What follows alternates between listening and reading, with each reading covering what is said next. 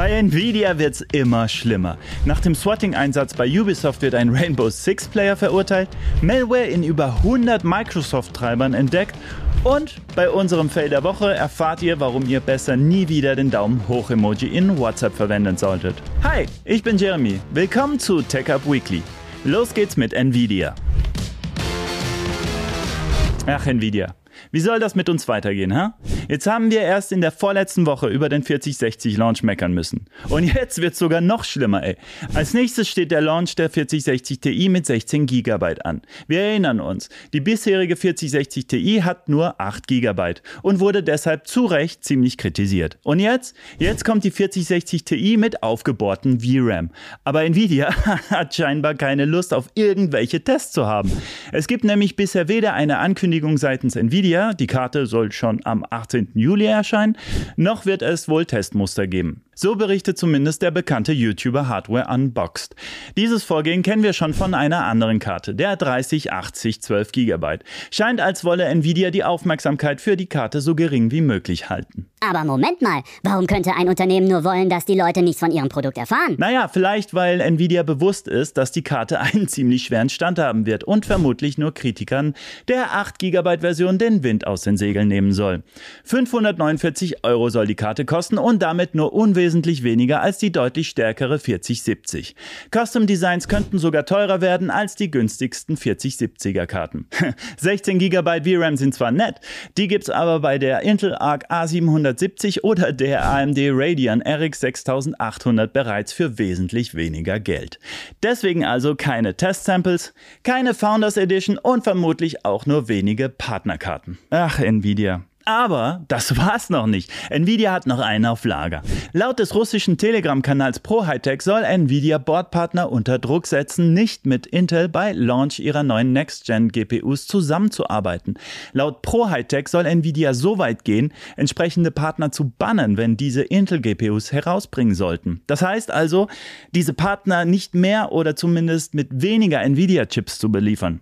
Aber aufpassen, das sind alles unbestätigte Gerüchte. Ich vermute mal, dass keine Firma der Welt so eine Aktion jemals offiziell bestätigen würde.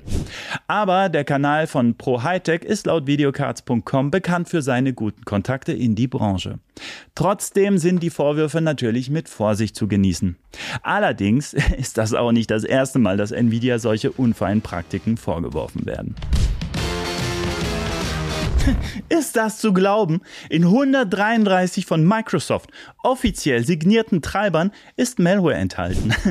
Diese Treiber werden automatisch vom Betriebssystem heruntergeladen und installiert, ohne dass der Benutzer das bestätigen muss. Yay, bravo. Und weiß Microsoft davon? Ja klar, und Gott sei Dank. Im Rahmen des monatlichen Windows-Updates wurden die Treiber blockiert und die Konten der Entwickler gesperrt. Aber wie konnten offiziell freigegebene Treiber Schadsoftware enthalten? Laut Microsoft hatten alle Treiber eine gültige Signatur. Diese gewährte Administratorrechte, wodurch es möglich war, kompromittierte Systeme zu überwachen. Die betroffenen Treiber stammen von verschiedenen Microsoft-Partnern, deren Konten nun gesperrt wurden. Die Ursache für die signierten Treiber mit Malware waren offenbar gestohlene Entwicklerzertifikate. Microsoft empfiehlt, den Windows Defender regelmäßig zu aktualisieren und die Windows-Updates einzuspielen, da Windows seit März 2023 eigenständig bösartige Treiber erkennen kann. Zusätzlich wird empfohlen, einen Offline-Scan des Systems durchzuführen, um Treiber zu entdecken, die vor dem 2. März 2023 installiert wurden. In einer integrierten Widerrufsliste in Windows werden alle Treiber gesammelt, die nicht mehr geladen werden dürfen. Darunter auch zahlreiche Treiber mit Zertifikaten aus China. Oh, da werde ich Ärger kriegen wegen dem China.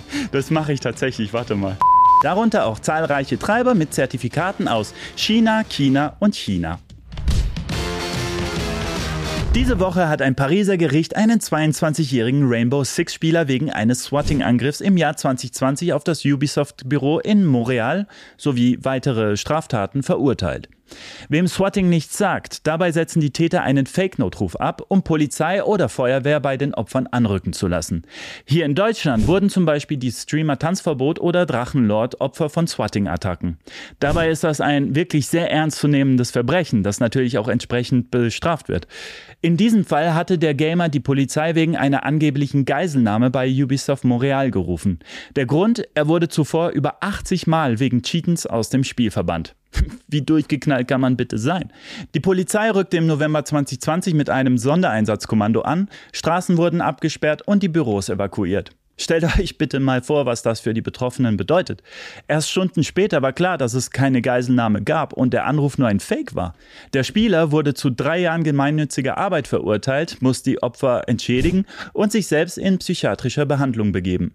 Swatting ist also kein lustiger Telefonstreich, sondern eine Straftat. Und ich meine, ich selber habe ja auch schon in GTA gecheatet und dafür ist noch nie ein Sondereinsatzkommando gekommen. Kommen wir nun zum Fail der Woche. Tja, das ist blöd gelaufen. Ein Richter in Kanada hat entschieden, dass ein Daumen hoch Emoji zu einem rechtsverbindlichen Vertrag führen kann. Ein Landwirt hatte per WhatsApp eine Vereinbarung zum Kauf von Flachs getroffen und mit einem Daumen hoch Emoji geantwortet. Später konnte er die Lieferung nicht einhalten und der Käufer verklagte ihn auf Schadensersatz. Der Richter entschied, dass das Emoji als Zustimmung zu dem Vertrag werden wird. Der Richter entschied, dass das Emoji als Zustimmung zu dem Vertrag gewertet werden kann.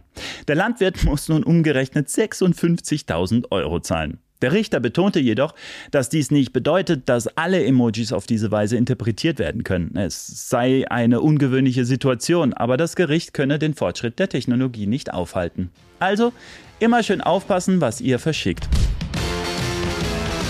Das Gewinnspiel der HMX 4 ist gestartet und ich bin mega gehypt. Denn dieses Mal gibt es nicht nur einen krassen, ultra teuren Gaming-PC mit integrierter PS5 und Xbox Series X zu gewinnen, nein, es gibt sogar einen offiziellen HMX 4 Browser.